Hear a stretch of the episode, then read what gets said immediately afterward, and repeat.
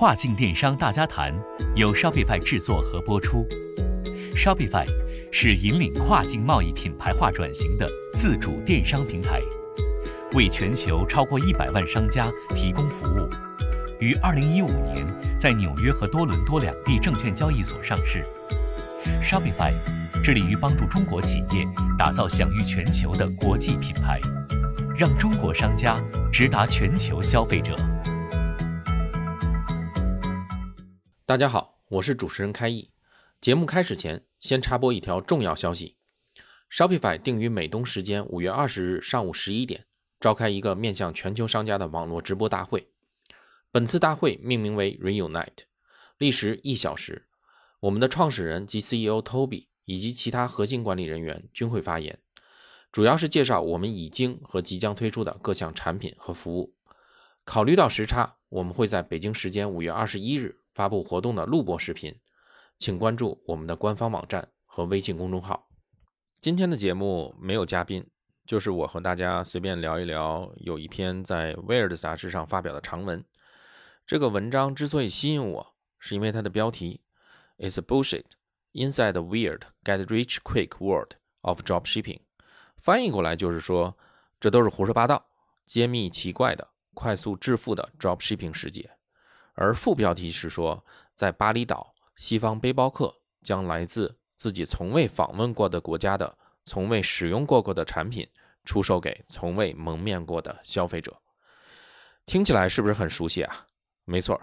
这篇文章描述的就是我们所谓的铺货的跨境卖家，只不过他们是一群在印度尼西亚的旅游胜地巴厘岛旅居的老外，所以我觉得这篇文章可能对众多国内卖家会有很多借鉴意义。文章一开篇描绘了这样一个画面：在坎古这个村庄是普通人体验有钱人生活的地方，在小镇上的共享空间里，桌上摆着一杯拿铁或者 smoothie。当地妇女站在你身后，默默地按摩肩膀。旅居的老外们大声地交谈着，每个人都看着很光鲜，什么东西都看着很便宜。这里提到的坎古是南部海滨城市库达北上十公里的一个村庄，是很多资深旅行者和冲浪爱好者到访巴厘岛的首选目的地。随着大量西方人在这里投资定居，一些高规格的咖啡厅、餐馆也都冒了出来。人们戏称这里是巴厘岛的比利佛山庄。随着这里的网络基础设施逐渐完善，和共享办公空间 Dojo 的开立，越来越多的数字游民也开始往这里迁移。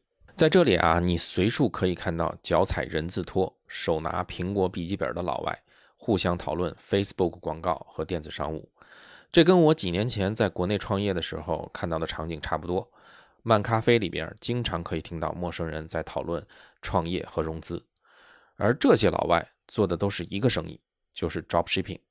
卖家没有库存和供应链，通过独立站和广告推广，将产品直接销售给欧洲和美国的消费者。而这些老外卖家主要的货源，阿里的速卖通，最常用的平台是 Shopify，最有效的推广渠道是 Facebook。相信听到这里，很多听众是不是觉得这说的都是自家的生意啊？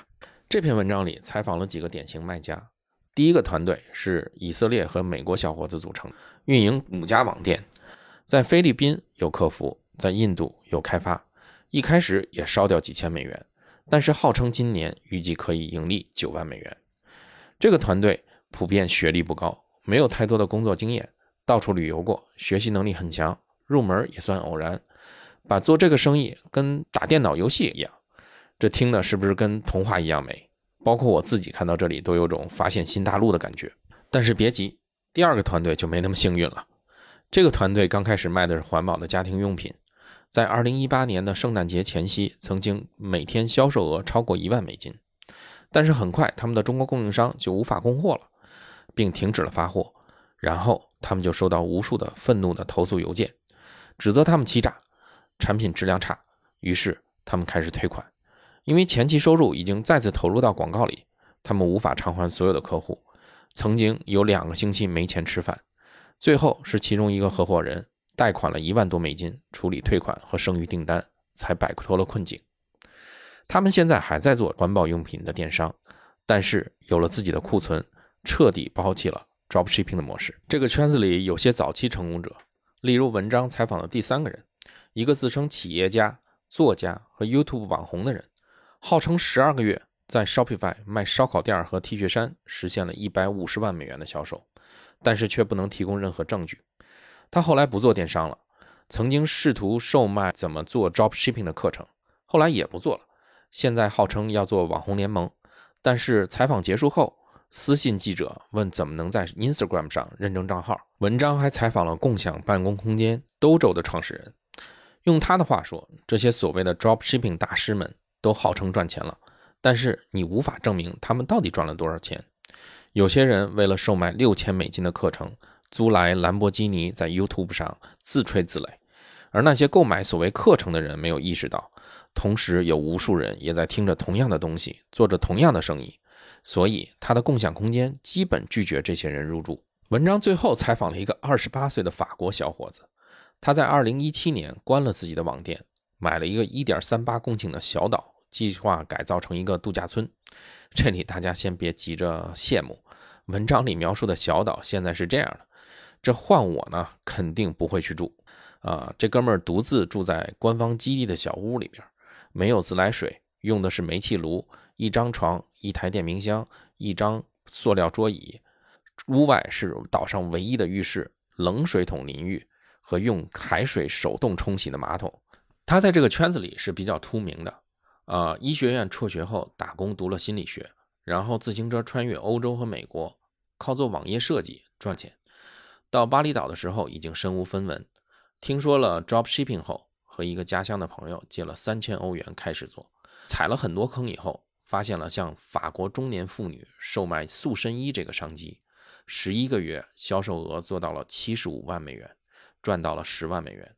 但是激流勇退，发布一个文章官宣说不做了。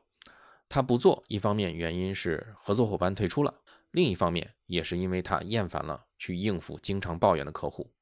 用他自己的话说：“我很高兴自己做到了，但更高兴自己退出了。”聊到这儿呢。不知道大家作何感想？我自己有几点感悟。第一，跨境电商是有商机的，而且做好了机会很大。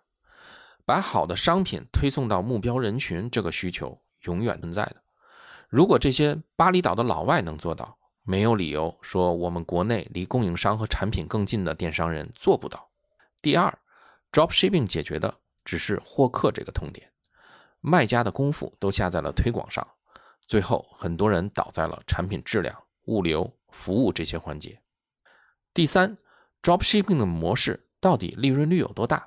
要冷静分析，千万不要只听别人吹嘘自己做到多少销售额就盲目入场。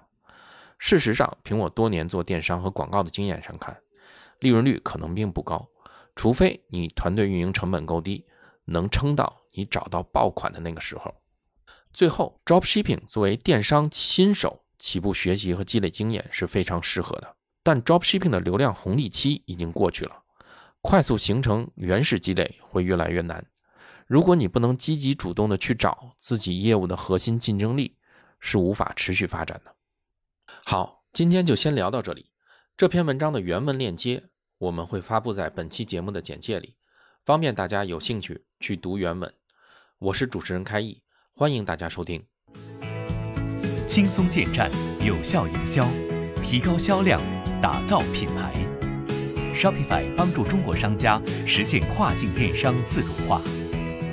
如果您想了解更多产品信息，请访问 Shopify 中文官网 Shopify 到 CN。关注微信公众号 Shopify 官方，收听更多跨境电商大家谈的内容。如果您想参与我们的节目或深入讨论，请在微信公众号下发送“跨境电商大家谈”获得邀请。